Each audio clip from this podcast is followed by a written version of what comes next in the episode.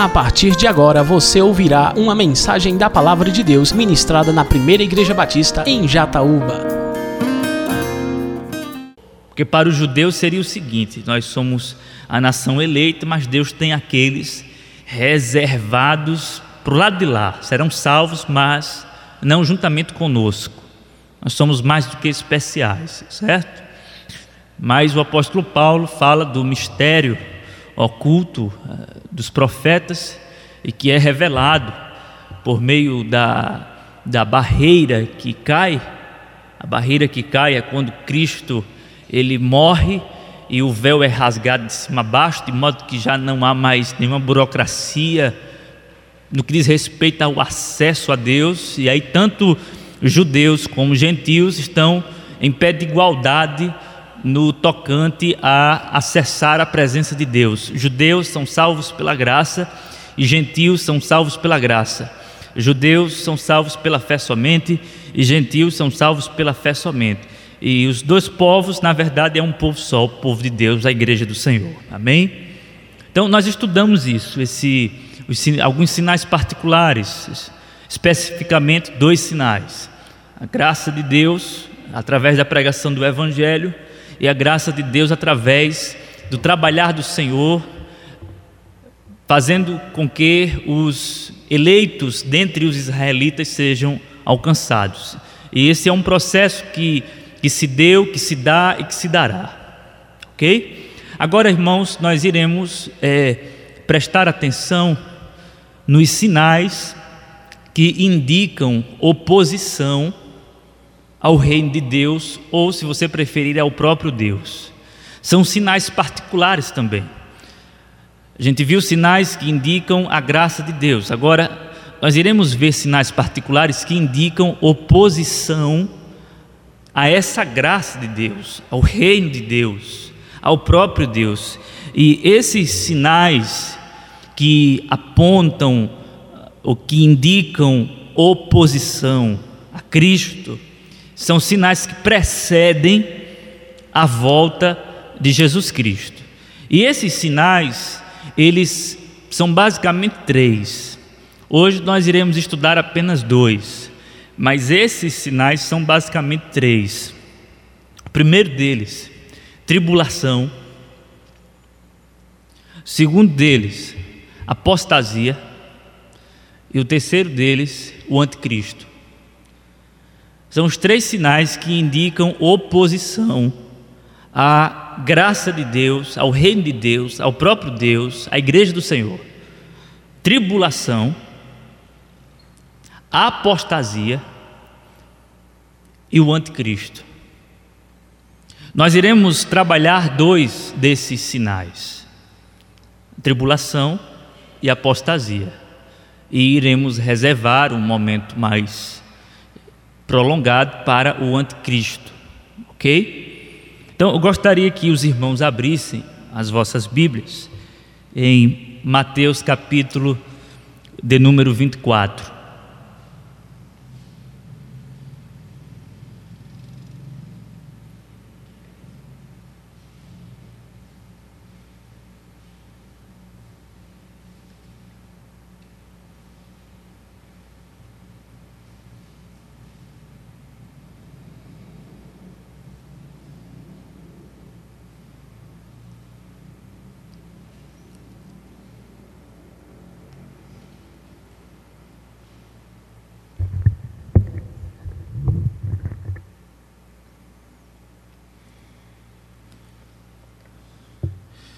Eu não sei se os irmãos eh, estão lembrados, mas eu abri um parênteses para ensinar como é que a gente deve estudar um texto de natureza profética, como esse aqui de Mateus capítulo número 24.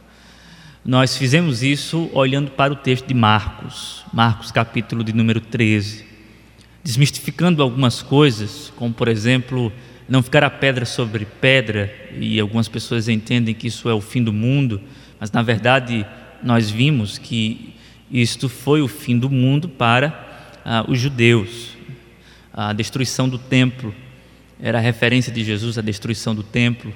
E quando Jesus disse que não ficará pedra sobre pedra, Jesus, na verdade, está respondendo a um questionamento dos, dos judeus discípulos da sua época. E aí nós vimos didaticamente como é que funciona essa questão da interpretação do texto. Ah, por exemplo, só recapitulando, para a gente interpretar um texto corretamente, a gente deve fazer a seguinte pergunta: O que é que esse texto significou para os ouvintes originais? Ou seja, o que é que esse texto estava dizendo para o público é, da época? Então, é um erro a gente tentar interpretar um texto fazendo a seguinte pergunta: O que esse texto significa para mim? A gente deve fazê-lo, só que depois. O que é que esse texto significa para mim? Isso vem depois. Quando eu entendo o que esse texto significa para a época, aí eu posso aplicar corretamente como esse texto se, se aplica à minha existência. Como é que esse texto se encaixa à minha realidade. E aí a gente viu à luz de Marcos capítulo 13, é, lá no sermão profético de Jesus, que muito do que Jesus falou tinha a ver com os acontecimentos referentes ao ano 70, com a destruição do templo, com a invasão do Império Romano, etc.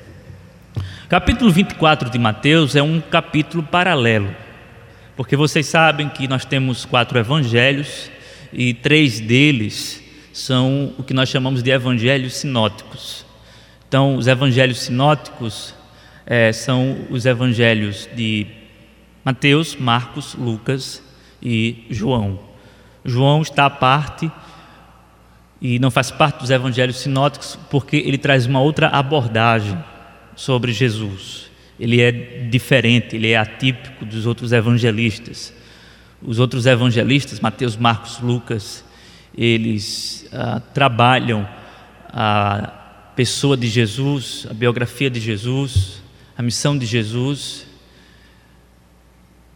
de uma perspectiva bastante comum ou incomum entre eles, porque Marcos é o primeiro evangelho a ser escrito e aí Mateus pega de Marcos e acrescenta profecias sendo cumpridas, né? já que Mateus está escrevendo para um público uh, mais judaico.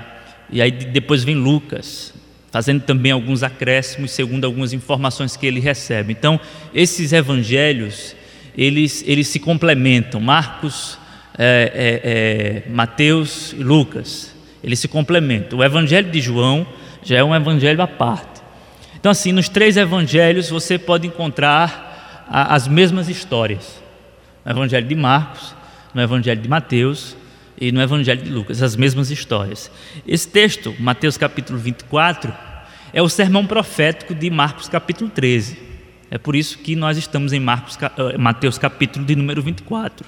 É um texto é, paralelo, é um texto que anda ah, alinhado absolutamente ao texto de Marcos capítulo 13. Sermão profético em Marcos é capítulo 13 sermão profético em Mateus é capítulo de número 24.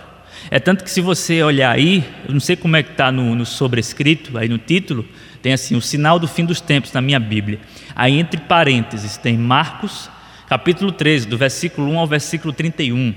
Aí tem Lucas, capítulo 21, capítulo 21, do versículo 5 ao versículo 37. Talvez na sua Bíblia tenha essa.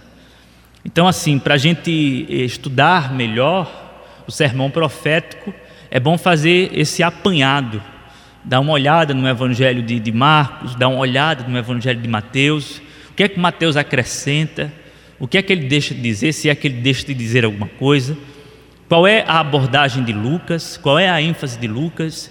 Enfim, a gente precisa é, fazer esse tipo de indagação ou essas indagações a fim de que a nossa compreensão, a nossa conclusão, no final das contas, seja uma conclusão saudável a respeito do texto sagrado. Então, aqui nós estamos em Mateus capítulo de número 24, que trata do sermão profético. Ah, mais uma vez repito, me perdoem por estar repetindo, mas seguindo a orientação do, do Dr. Martin Lloyd Jones, né, a arte do ensino é a arte da repetição. Quando você repete, repete, repete, as pessoas jamais esquecem.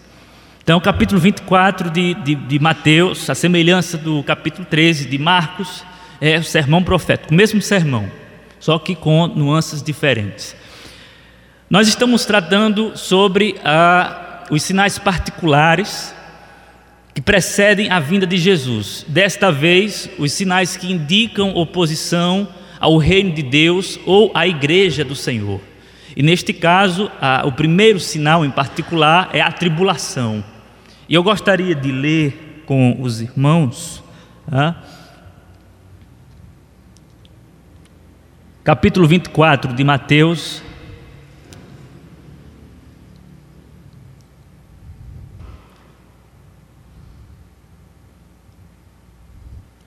A partir do versículo 6. Diz assim: Vocês ouvirão falar de guerras e rumores de guerras, mas não tenham medo.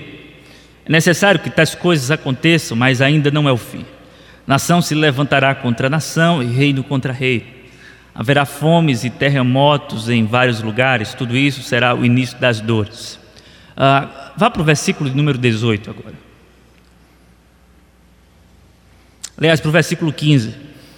Assim, quando vocês virem o sacrilégio terrível, e aí, irmãos, esse sacrilégio terrível aqui é, seria o abominável da desolação que a gente vai deixar para a próxima aula, porque precisamos de uma aula exclusiva sobre o, o homem da iniquidade, ah, que opera segundo a eficácia de Satanás. Enfim, o sacrilégio terrível do qual falou o profeta Daniel no lugar santo, quem lê entenda. Então, os que estiverem na Judéia, fujam para os montes. Quem estiver no telhado de sua casa, não desça para tirar dela coisa alguma. Quem estiver no campo, não volte para, não volte para pegar seu manto. Como serão terríveis aqueles dias para as grávidas e para as que estiverem amamentando Orem para que a fuga de vocês não aconteça no inverno nem, nem no sábado. Irmãos, vejam bem, eh, percebam que Jesus ele dá algumas orientações aos seus discípulos para que os mesmos fiquem alertos sobre ah, guerras, fomes e coisas dessa natureza, mas muito mais do que isso, ah, um, um homem vai se levantar mais tarde nesse caso aqui, a profecia de Daniel, ela vai ser cumprida novamente, já que a mesma fora cumprida uh, em 165 a.C. com um, um, sujeito chamado Antíoco Epifânio, e a gente vai ver isso na próxima aula, quando nós falarmos sobre esse homem da iniquidade, o abominável da desolação. Mas eu chamo a atenção de vocês para o que, o que Jesus está dizendo aos discípulos agora olha, vai acontecer isso, oh, cuidado, é, quando vocês estiverem vendo esses sinais, quem estiver no telhado de sua casa, não desça para tirar coisa alguma, quem estiver no campo, não volte para pegar o seu manto. Versículo 19: Como serão terríveis aqueles dias para as grávidas e para as que estiverem amamentando, orem para que a fuga de vocês não aconteça no inverno nem no sábado. A gente já pincelou isso aqui em aulas passadas e já vimos ah, o porquê dessas orientações de Jesus. Neste momento, eu chamo a atenção de vocês para o que já fora dito, mas que merece agora um, um novo olhar.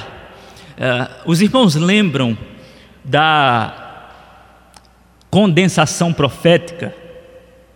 A condensação profética seria aquela ideia de uma colina que quando nós estamos, ou melhor, de duas colinas, quando nós estamos bem distantes, é, nós temos a sensação de que elas estão bem próximas, mas se você chega mais perto, você vai ver que as colinas estão bem afastadas.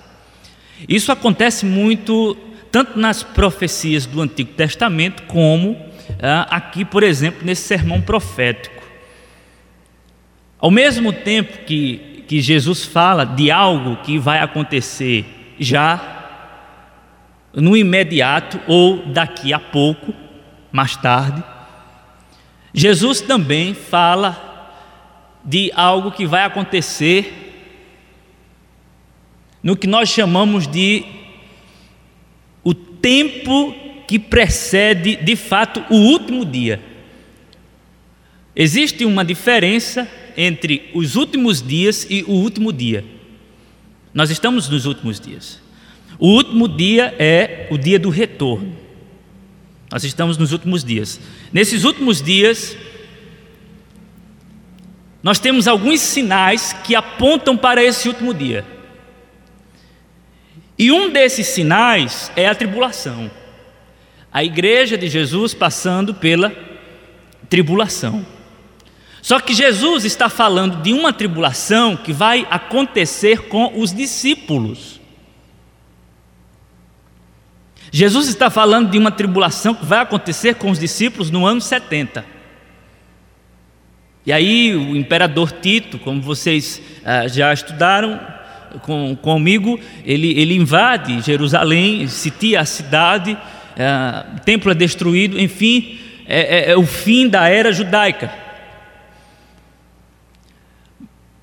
Mas eu queria que vocês percebessem a condensação profética. Por quê?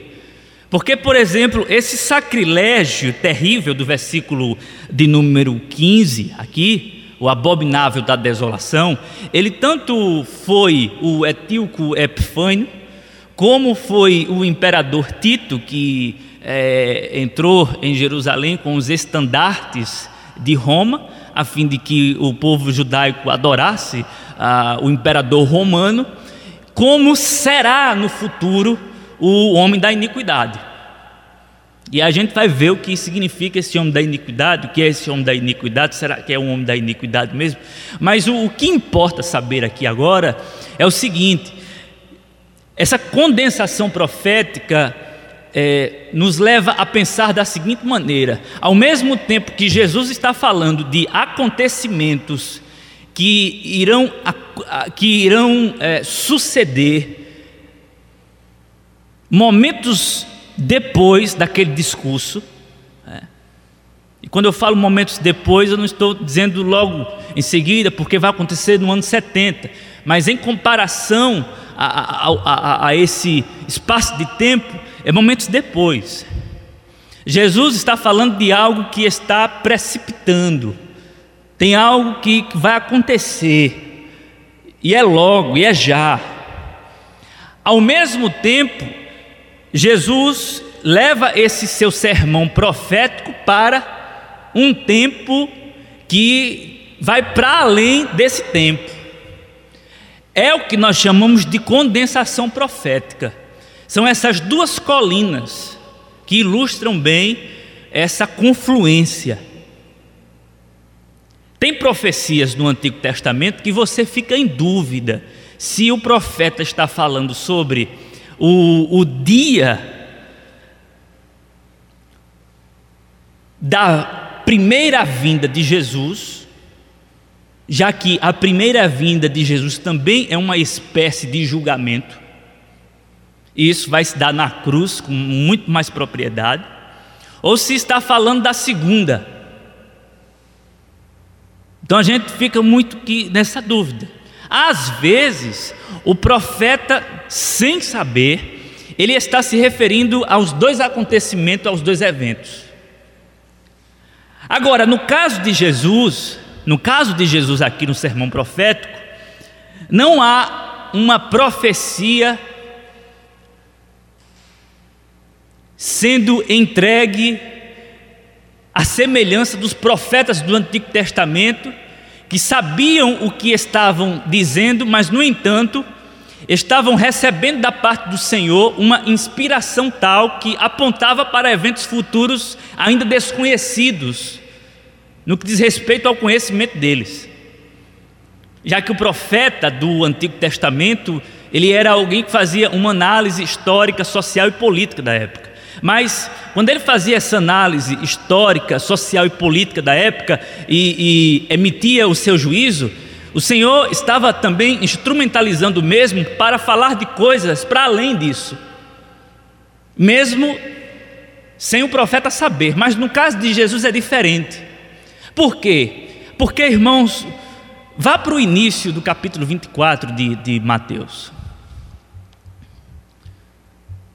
Diz assim: Jesus saiu do templo e enquanto caminhava, seus discípulos aproximaram-se dele para lhe mostrar as construções do templo. Vocês estão vendo tudo isto? perguntou ele. Eu lhes garanto que não ficará aqui pedra sobre pedra.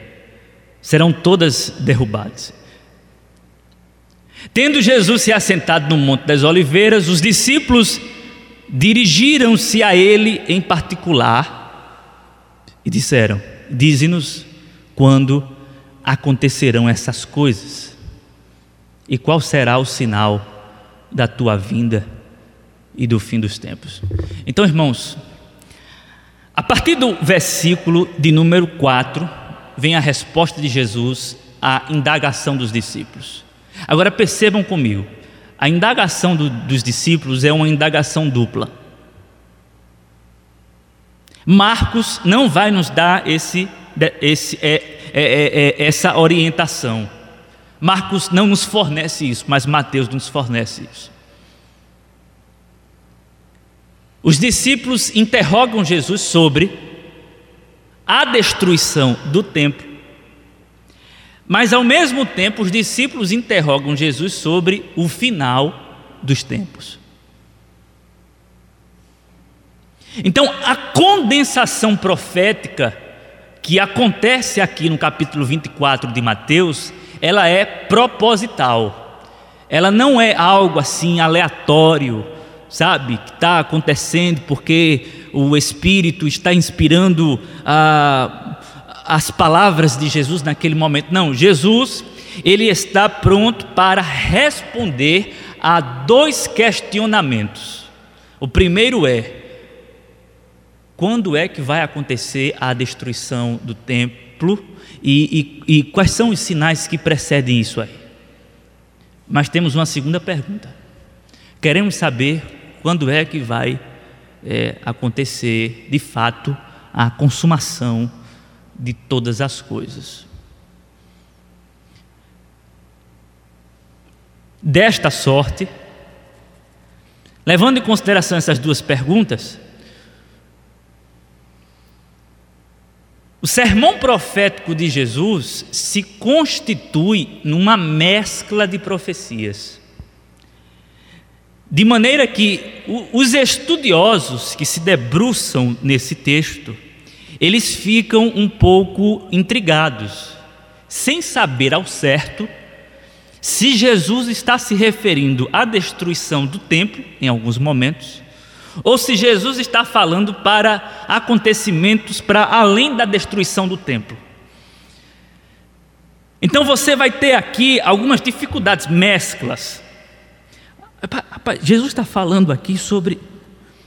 Ele está falando aqui sobre os sinais que antecedem a destruição do templo, ou ele está falando sobre os sinais que vão se suceder à destruição do templo e que precedem o último dia. Então, o, o, o intérprete, o estudioso, ele vai ficar fazendo essas perguntas o tempo inteiro, por quê? Porque as palavras de Jesus, elas, elas começam a, a se mesclar. As palavras proféticas de Jesus começam a se mesclar. E aí a gente fica meio que sem saber ao certo o que Jesus tem porções textuais aqui que são claras. Não, Jesus está falando aqui, nesse caso aqui, sobre a destruição do templo. Jesus está falando sobre acontecimentos que vão preceder a destruição do templo. Agora, tem também porções textuais que nós iremos olhar e dizer assim: não, nesse caso aqui, Jesus está falando sobre acontecimentos que vão acontecer, né, acontecimentos que, que surgirão é, depois da destruição do templo e que precedem é, de uma maneira bastante próxima o último dia, a última hora. Então a gente para ser sincero, a gente vai encontrar essa dificuldade aqui no texto. Mas o que nos compete é olhar para aquilo que é claro. porque nem tudo é obscuro. Nem tudo é obscuro. Tem muita coisa clara. E uma questão que é bastante clara é exatamente o quesito tribulacional sobre o qual nós estamos discutindo aqui nesta manhã, que é um sinal que indica oposição ao reino de Deus, ao povo de Deus, à igreja do Senhor, à graça de Deus, etc. E essa tribulação, como vocês bem sabem, essa tribulação ela perpassa a história inteira, desde a primeira vinda até a segunda vinda, tribulação o tempo inteiro. Só que haverá um momento de grande tribulação. Eis aqui a questão. Versículo de número 20. Orem para que a fuga de vocês não aconteça no inverno nem no sábado. Jesus está respondendo sobre a primeira inquietação dos discípulos. Aí, quando você vai para o versículo 21, Jesus já não está falando ou respondendo à primeira inquietação dos discípulos. Jesus está respondendo à segunda inquietação dos discípulos. Porque haverá, então, grande tribulação como nunca houve desde o princípio do mundo até agora, nem jamais haverá. E aí, versículo 22: se aqueles dias não fossem abreviados, ninguém sobreviveria, mas por causa dos eleitos, aqueles dias serão abreviados. A partir do versículo 23, o Senhor começa a falar da primeira ou responder à primeira inquietação dos discípulos, mas é como se ele abrisse um parênteses aqui, já que é uma mescla, para responder à segunda inquietação dos discípulos, a grande tribulação.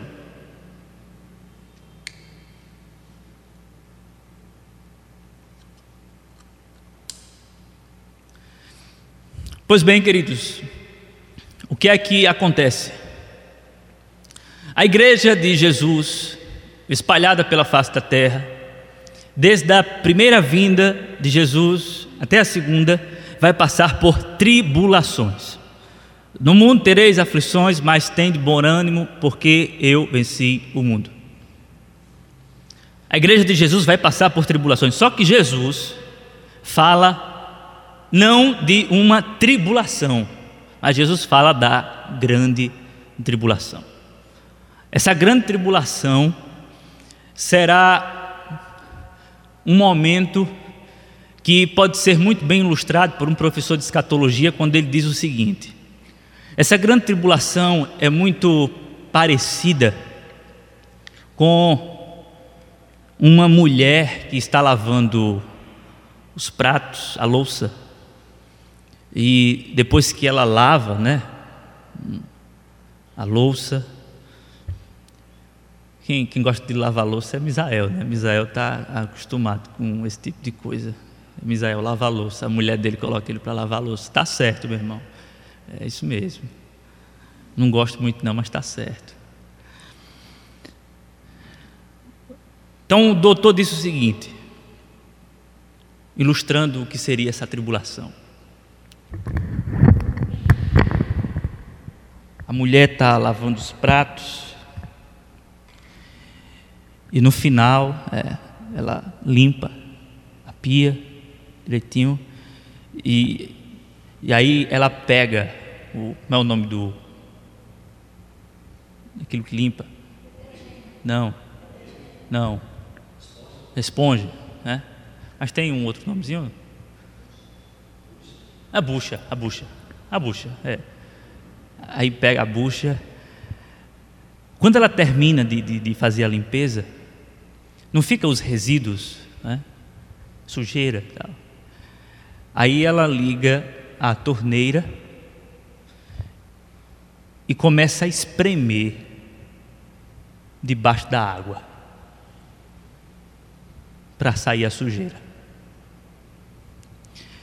Essa grande tribulação vai ser a mão de Deus pegando o mundo e espremendo como uma mulher, uma dona de casa, que pega assim a, a, a puxa e espreme para tirar os resíduos.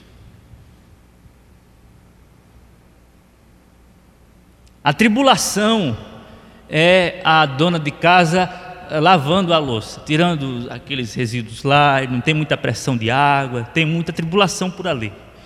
Mas vai chegar um momento que ela vai acabar tudo, e aí ela vai pegar a esponja, vai ligar a torneira e vai colocar debaixo e vai fazer assim.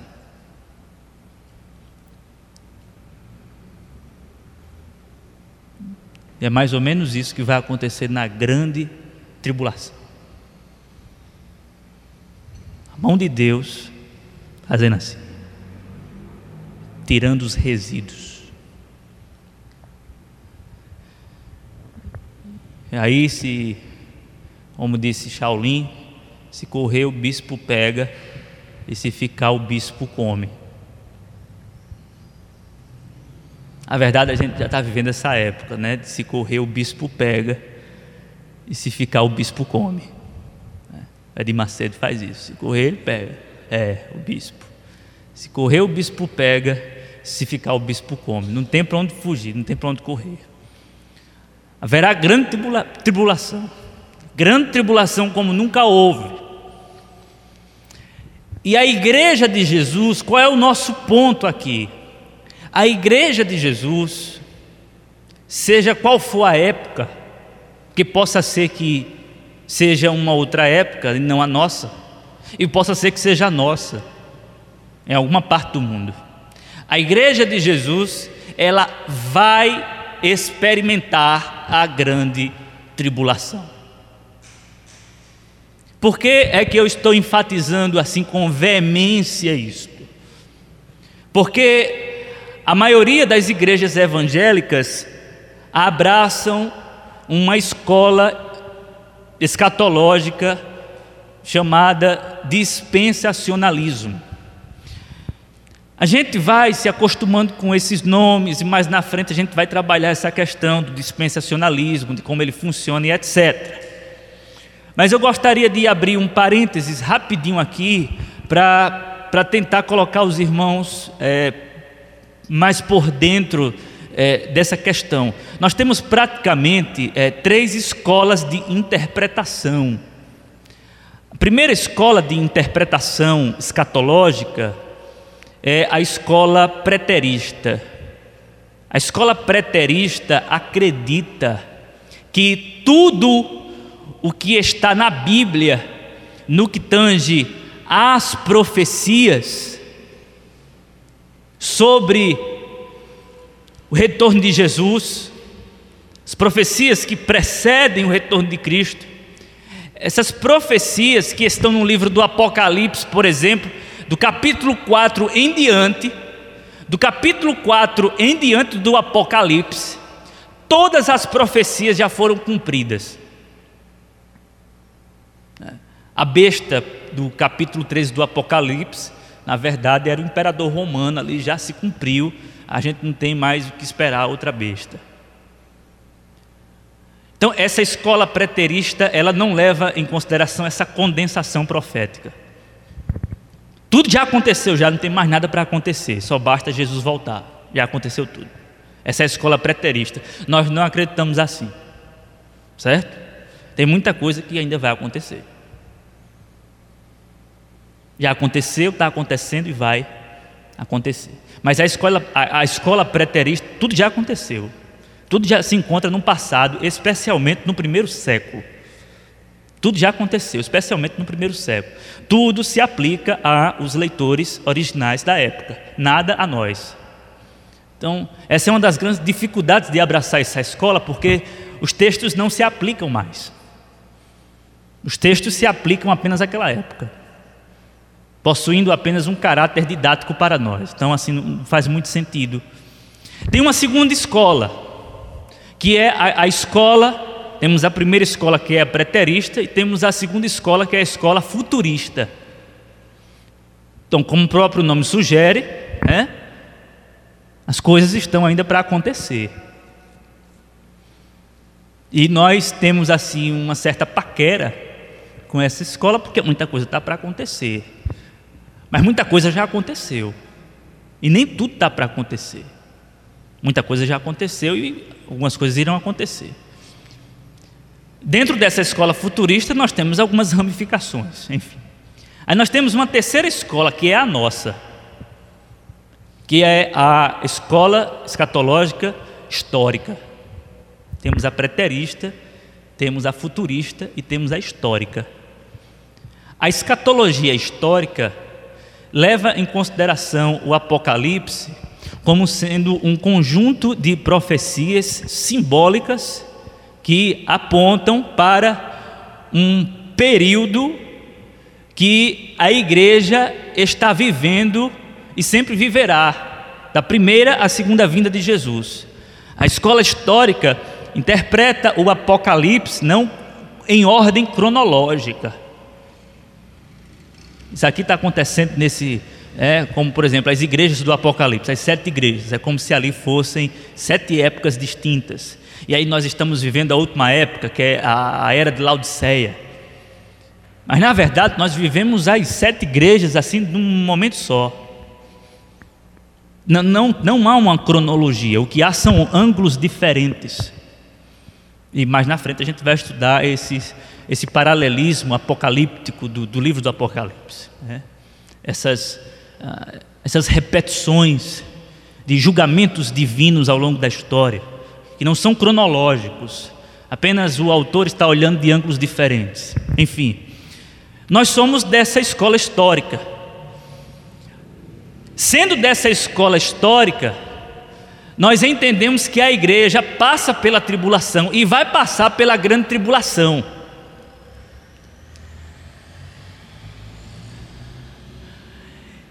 A escola, a escola escatológica mais abraçada no meio evangélico, como eu disse, é a escola dispensacionalista pré-milenista. Então, essa escola dispensacionalista pré-milenista em linhas gerais, sobre o que nós estamos falando aqui, tribulação, a igreja, no período da grande tribulação, a igreja vai ser arrebatada. Então a igreja não vai passar pela grande tribulação. Que pode variar, pode ser sete anos ou pode ser três anos e meio, depende. Depende da, da, da, da, da, ala, da escola. Então muita gente acredita o seguinte: que a igreja vai ser arrebatada e vai esperar um momento, porque na terra haverá grande tribulação. E nesse período, Deus vai trabalhar no povo de Israel para que haja uma conversão em massa. Aí depois vem uma segunda, um segundo retorno de Jesus, que é o retorno visível. Uh, no final das contas, são três retornos. A gente descarta isso aí, certo? Nós só acreditamos numa vinda, numa vinda, segunda vinda de Jesus é de uma vez por todas, certo? Então, o ponto aqui é o seguinte: a igreja vai passar pela grande tribulação. A igreja não será poupada. Até porque, irmãos, é, Jesus diz aqui no texto porque haverá então grande tribulação, como nunca houve desde o princípio do mundo até agora, nem jamais haverá. Se aqueles dias não fossem abreviados, ninguém sobreviveria. O que é que isto indica? Se eles vão sobreviver, os eleitos no caso, é porque eles estarão passando pela grande tribulação. Então, se você escutar alguém dizendo assim, a igreja vai ser arrebatada e o mundo vai ficar vivendo uma grande tribulação, é mentira. A igreja vai estar presente na face da terra no momento da grande tribulação. O que é que está acontecendo na história? A, a, a história, à luz da Bíblia, ela está vivendo uma tribulação e, e esse conjunto de tribulações é, é, é, vai culminar numa grande tribulação. Esse conjunto de tribulações vai culminar numa grande tribulação.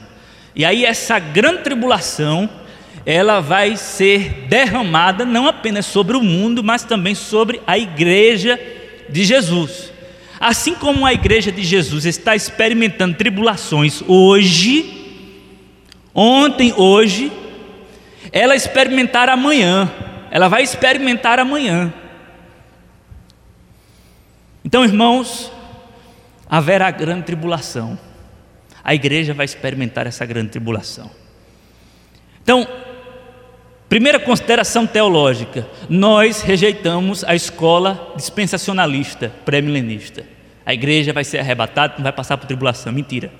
E nós também rejeitamos a escola pós-milenista. Porque o que é que prega a escola pós-milenista? Eu estou aqui tentando preparar o caminho para a gente é, pisar com mais segurança no terreno amilenista. O que é o, a escola pós-milenista? A gente já rejeitou a escola pré-milenista, que acredita que a igreja será arrebatada e não passará por uma tribulação. Mas rejeitamos também a, a, a, a escola pós-milenista. Por quê? Porque a escola pós-milenista acredita que a história está caminhando para um período de paz. E qual é a razão dessa paz? Assim como as águas cobrem a terra, a terra se encherá do conhecimento da glória do Senhor. Só que isso não vai acontecer na segunda vinda. Isso vai acontecer ou vai acontecendo à medida em que o evangelho vai sendo pregado. Então o evangelho vai sendo pregado e o reino de paz vai sendo estabelecido.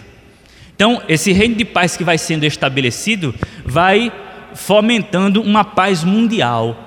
Então haverá um progresso de paz, de amor, de fraternidade. Alguns teólogos é, que nós até admiramos e citamos, como, como o próprio Jonathan Edwards, né, dentre outros, abraçaram essa ideia pós-milenista. O reino de Deus vai avançando até chegar um momento de paz, aí sim, quando chegar um momento de paz, os povos é, serão alcançados, Jesus vai, vai retornar. O problema é que é, é, Jonathan Edwards viveu antes da, das duas grandes guerras mundiais.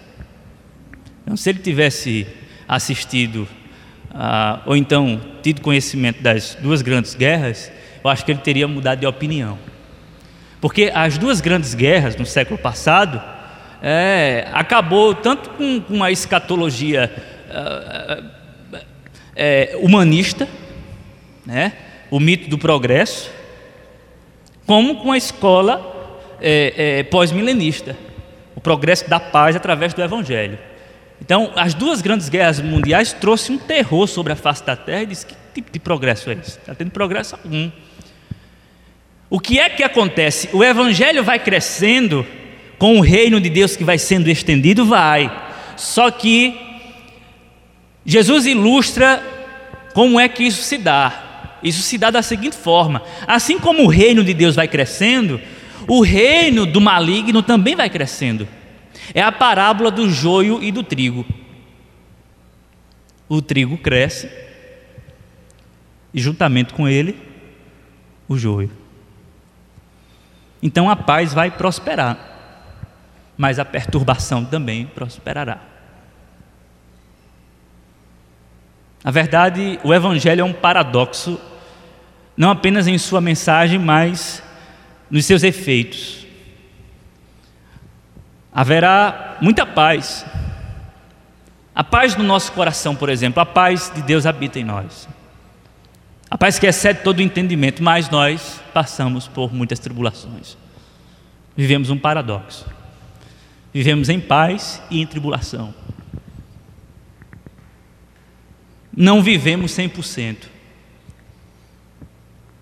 Não vivemos 100%. Nós vivemos em paz e em muita tribulação.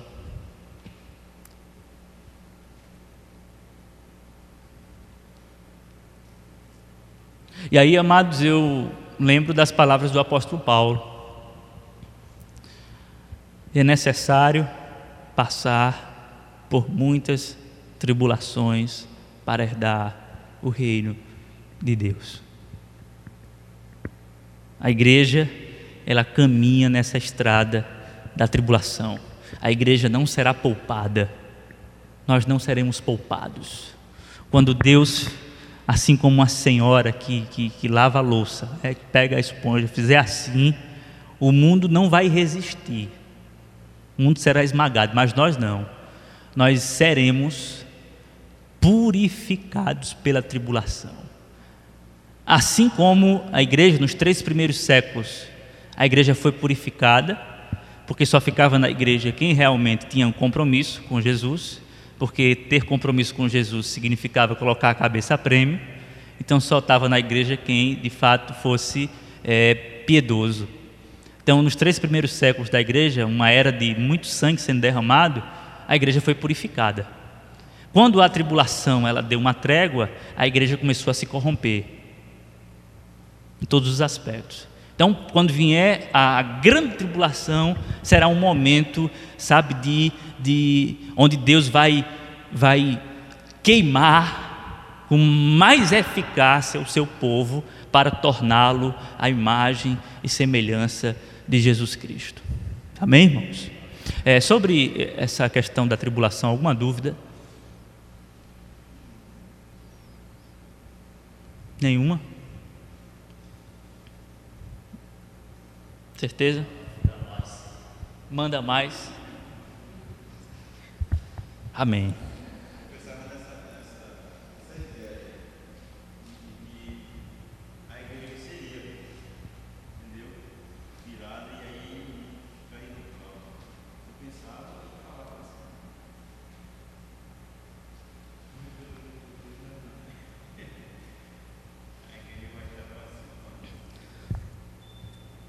Porque assim, em 1909, ah, surgiu a Bíblia de Stuart Scofield. Né? Então essa Bíblia ela era de linha dispensacionalista. Então você tem sete dispensações e uma delas é essa é, era do, do, do milênio de Deus que vai ser precedido pelo arrebatamento. Então como vinha nas notas de rodapé esses comentários e essa Bíblia foi, foi distribuída, e até hoje é, muita gente tem essa Bíblia, as pessoas foram é, pelos comentários e começaram a interpretar a escatologia à luz de Scofield. E muita gente herdou isso, e até hoje prega isso, é pregando isso. É.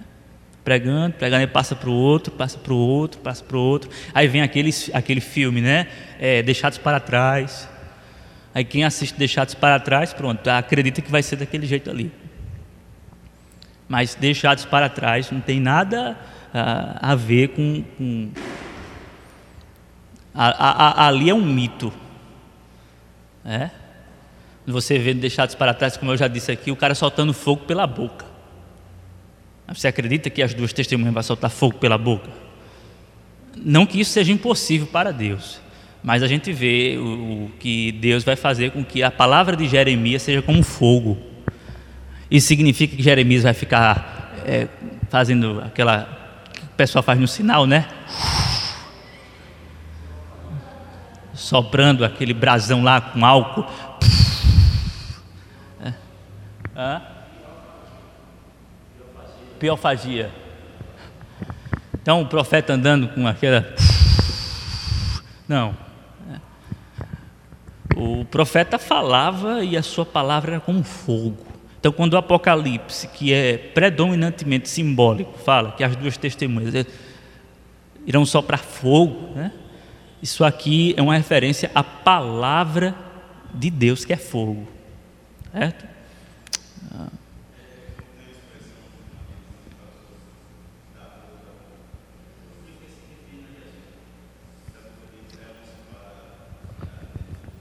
Pois é, ninguém vai imaginar né, uma, isso, exatamente.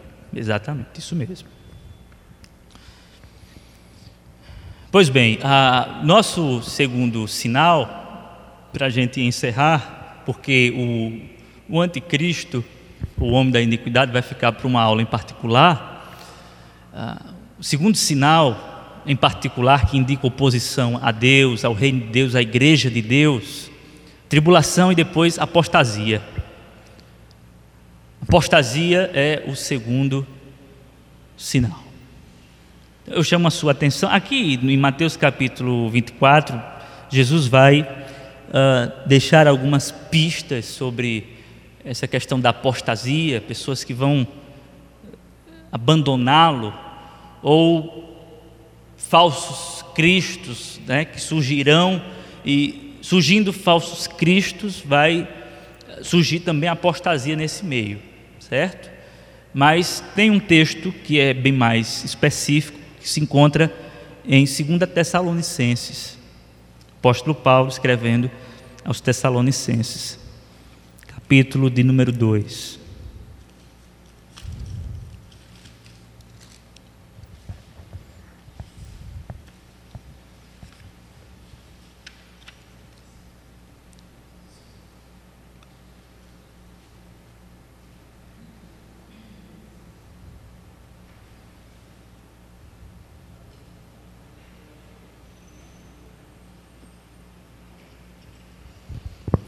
Do versículo 1 ao versículo 3, ah, diz assim o texto: Irmãos, vocês mesmos sabem que a visita que lhes fizemos não foi inútil, apesar de termos. Aliás, queridos, perdão, estou em. Irmãos, quanto à vinda de nosso Senhor Jesus Cristo e a nossa reunião com Ele, rogamos a vocês que não se deixem abalar nem alarmar tão facilmente quer por profecia, quer por palavra, quer por carta supostamente vinda de nós, como se o dia do Senhor já tivesse chegado. Não deixem que ninguém os engane de modo algum. Antes daquele dia virá a apostasia. E então será revelado o homem do pecado, o filho da perdição. É, percebam que apostasia, essa apostasia, que é precedida pelo artigo definido é, feminino, a apostasia. É uma apostasia diferente. Qual é o ponto aqui? A semelhança da grande tribulação, que é a culminação das tribulações que a igreja vem sofrendo ao longo do período Assim como a grande tribulação, nós teremos o período da apostasia.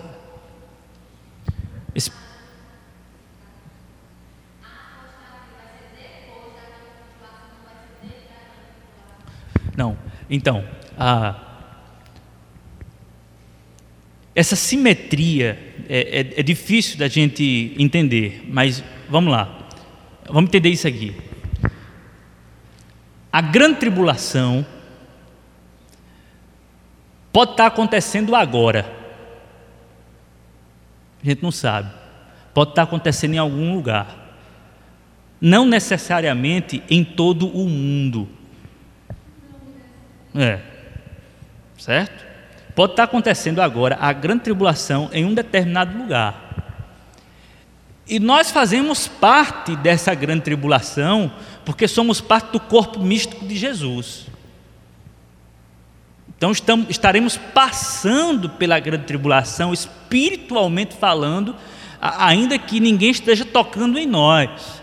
Mas de repente a igreja é, é a, a, chamada para a oração. É, o que é está acontecendo? Vamos orar é, pelos povos, vamos, vamos, vamos orar. Então, de repente, está tá grande tribulação e a gente está participando disso chorando. Entendeu? Ah, vem as tribulações e aí vem a, a grande tribulação, que a gente não sabe quando será. Não, não necessariamente. Eu não estou afirmando que vai ser todo mundo e nem estou afirmando que não vai ser todo mundo. A grande tribulação é algo que vai acontecer com a igreja do Senhor Jesus Cristo e com o mundo também. O mundo será atribulado. Quando você olha para as notícias, você vê uma grande tribulação no mundo, né? mas não é essa a grande tribulação aqui. A grande tribulação é algo que nunca houve. Não dá para a gente discernir, assim, é isso aí. Porque quando a gente vê guerras, isso já teve, já aconteceu. Então não dá para a gente especificar. É isso. O, o que dá para a gente dizer com exatidão é que haverá um momento, um espaço de tempo que precede a volta de Jesus, chamada a grande tribulação.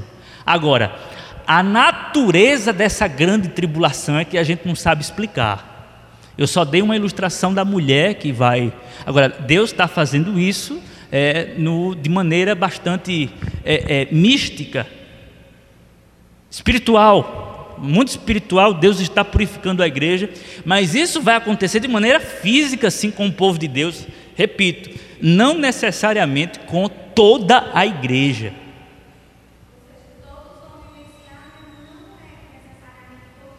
Exatamente, exatamente. A gente vai vivenciar isso, ah, quem sabe orando ou chorando, né? pelos irmãos que. Ou então a gente vai vivenciar isso morrendo. Né? Enfim. Eu, particularmente, não acredito em algo que seja universal. Por quê? Por quê? Por uma razão muito óbvia. Se a grande tribulação for algo universal, então Jesus não virá como um ladrão. Além disso, além disso, se a tribulação, a grande tribulação for algo universal, cai por terra as palavras de Jesus no próprio sermão, quando ele diz assim: E será como nos dias de Noé. O povo bebia, casavam, se divertiam, de repente, o dilúvio. Por isso que não é um alarme, uh, uma sirene universal. Não, não é uma sirene universal. O que a gente só, só afirma é que haverá um espaço da grande tribulação. É a questão da apostasia. Haverá a grande tribulação, que não são as tribulações, mas a grande tribulação, algo específico. E haverá a apostasia, que precede o retorno de Jesus. Essa apostasia está vinculado aqui no texto ao filho, ao filho da iniquidade, ao homem da iniquidade, que nós iremos estudar depois. Mas eu quero focar na apostasia. O que é apostasia? Apostasia é simplesmente abandono. Abandono da fé. Lógico, irmãos, que nós é, já sabemos que o Filho de Deus, o regenerado mesmo, ele não nega a sua fé. João diz assim: saíram do nosso meio porque por isso que saíram do nosso meio. Mas eles apostataram. E aí haverá um momento de apostasia em massa.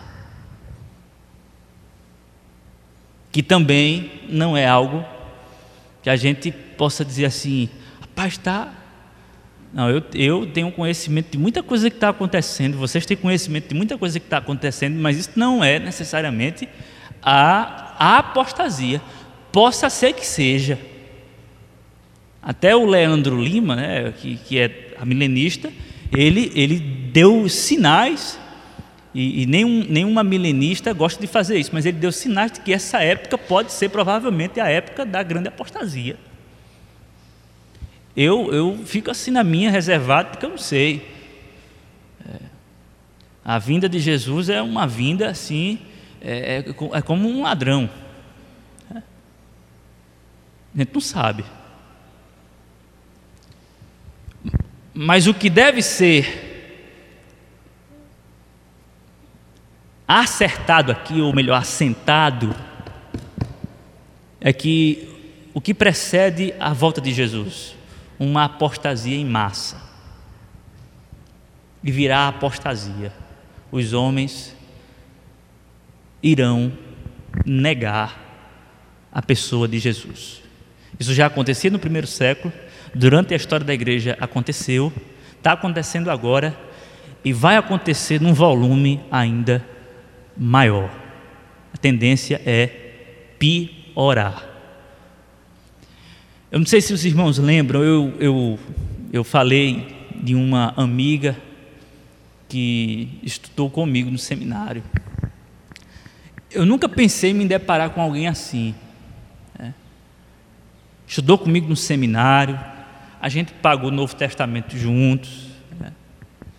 E de repente ela manda uma mensagem para mim dizendo assim: O Novo Testamento é uma literatura pagã.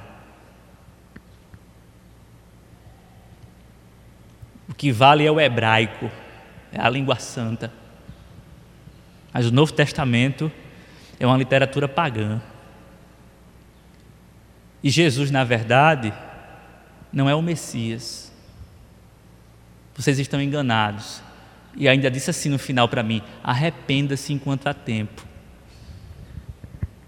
Irmãos, eu nunca imaginei me deparar com uma pessoa assim. Uma coisa é você encontrar um crente desviado, que não tem nada a ver com apostasia.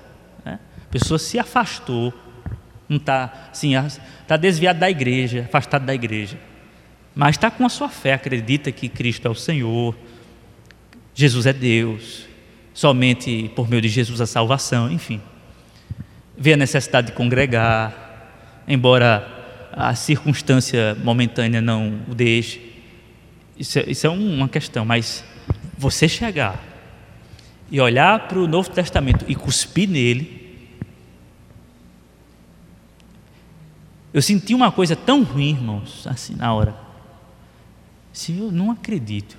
Porque ela era alguém que estava do meu lado. E, e você não imagina. E está o tempo todinho no Facebook militando, postando.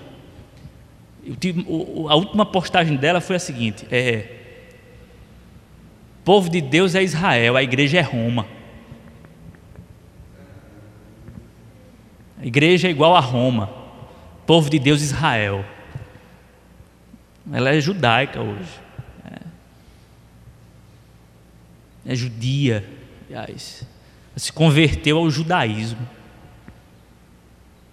e apostatou da fé. E aí eu senti assim, sabe, aquela, aquela angústia, porque não tem retorno. É um abandono literal, assim, sabe? Não tem como você conversar mais assim, não tem mais. Eu tentei, mas não tem como, a pessoa bloqueou.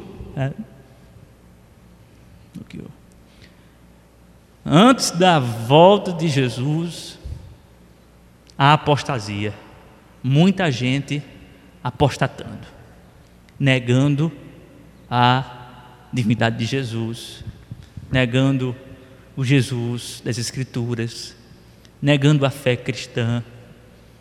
E nesses últimos dias que nós estamos vivendo, dias que precedem o retorno de Jesus, nós precisamos, irmãos, orar bastante.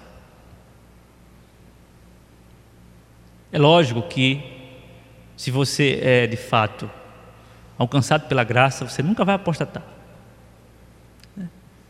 Nunca vai apostatar. Você nunca vai apostatar. Mas isso, como por exemplo, você nunca vai perder sua salvação. Salvação não se perde. Né? Mas isso não significa que você não tenha que desenvolver a sua salvação. Ou orar para que Deus lhe conserve no caminho da salvação. Eu achei muito interessante quando o professor Leonardo, um professor que, que eu muito admiro, disse assim: Irmãos, diante de, muita apostasia que estava acontecendo, disse: Irmãos, tenhamos muito cuidado, porque o nosso coração é enganoso eu escutar isso de, de, de um professor é, me deixou assim bastante angustiado na hora e preocupado. Então, irmãos, não acho estranho não se alguém do nosso meio de repente negar a, divindade de Jesus e dizer não, Jesus não é Deus, isso é mentira, não acredito nisso. Não acho não. Tem que acontecer. Isso vai ter que acontecer. O Filho de Deus é, vai ser ah, tripudiado na boca dessas pessoas. Vai ser vilipendiado. O Filho de Deus vai ser, sabe? E a gente vai ter que assistir isso. Até que ele venha.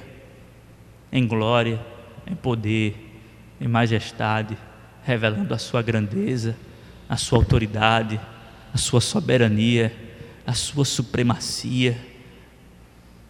Todo joelho se dobrará e toda língua confessará, até aqueles que abandonaram. aqueles que abandonaram a fé, estes também se ajoelharam, dizendo: Jesus é o Senhor, para a glória de Deus Pai.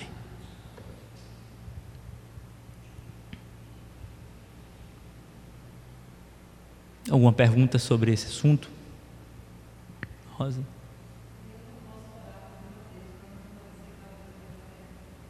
Pode, é o que eu acabei de dizer. Deve.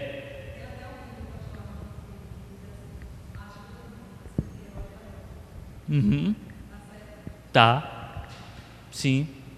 Ah, Jesus vai dar essa recomendação à igreja: ser fiel até a morte. Porque um dos meios que Deus determinou para que a nossa salvação fosse desenvolvida é, foi a exortação. Então isso faz parte do decreto de Deus. Deus decidiu nos salvar, Ele vai nos salvar. Mas quais são os meios? Exortações do tipo ser fiel até a morte.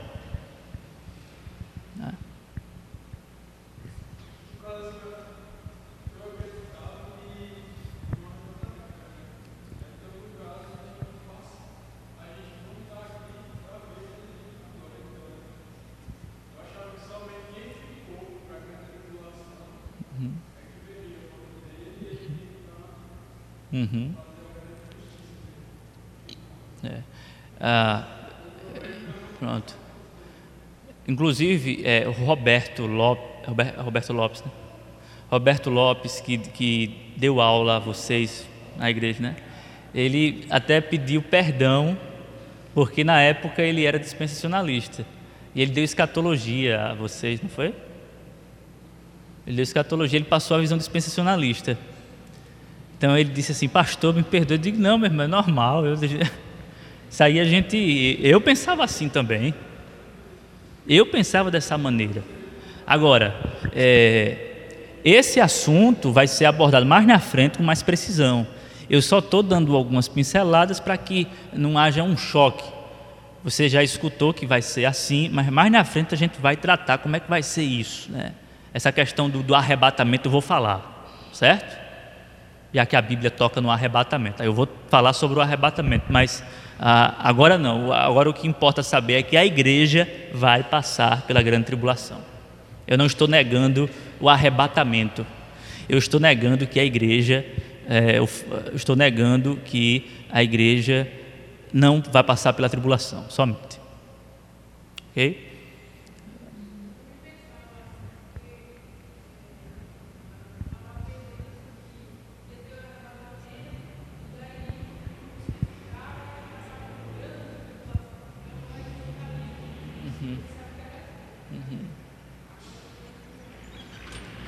Não é, com, é pois é, é, é, sim, sim, sim, sim. É, a, a, maioria pensa, a maioria tem esse pensamento, mas a, com o passar do tempo a gente vai assimilando melhor a ideia do dispensacionalismo. Eu vou trazer aqui uma aula só sobre o dispensacionalismo, né? A gente vai colocar ali, passar ali as sete dispensações, tá? a gente vai ver direitinho. Eu estou adiantando já para a gente ficar familiarizado. Ah, o pastor já falou sobre isso numa aula. Então. Só para a gente ficar familiarizado, certo? Mas a gente vai entrar mais a fundo nisso. Vai ter uma aula só sobre o milênio, estudar só sobre o milênio. O que vai ser o milênio? Como vai ser o milênio? Mas agora a gente está falando sobre os sinais particulares que indicam o retorno de Jesus Cristo. Os dois que nós abordamos nessa manhã foi tribulação e a grande tribulação e apostasia e a apostasia. Muitos irão apostatar, ou seja, abandonar a fé.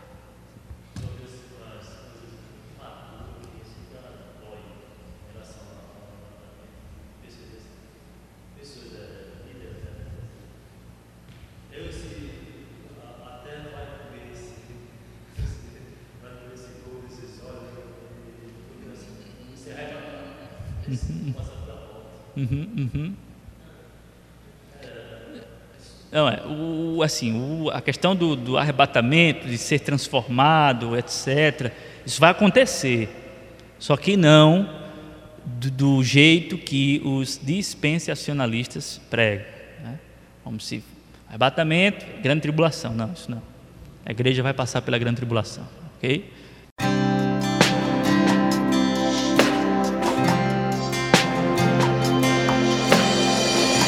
Você acabou de ouvir uma mensagem da Palavra de Deus ministrada na Primeira Igreja Batista em Jataúba. Para mais informações e para ouvir outras mensagens online, acesse facebook.com/barra Igreja Batista Jataúba. Curta e compartilhe.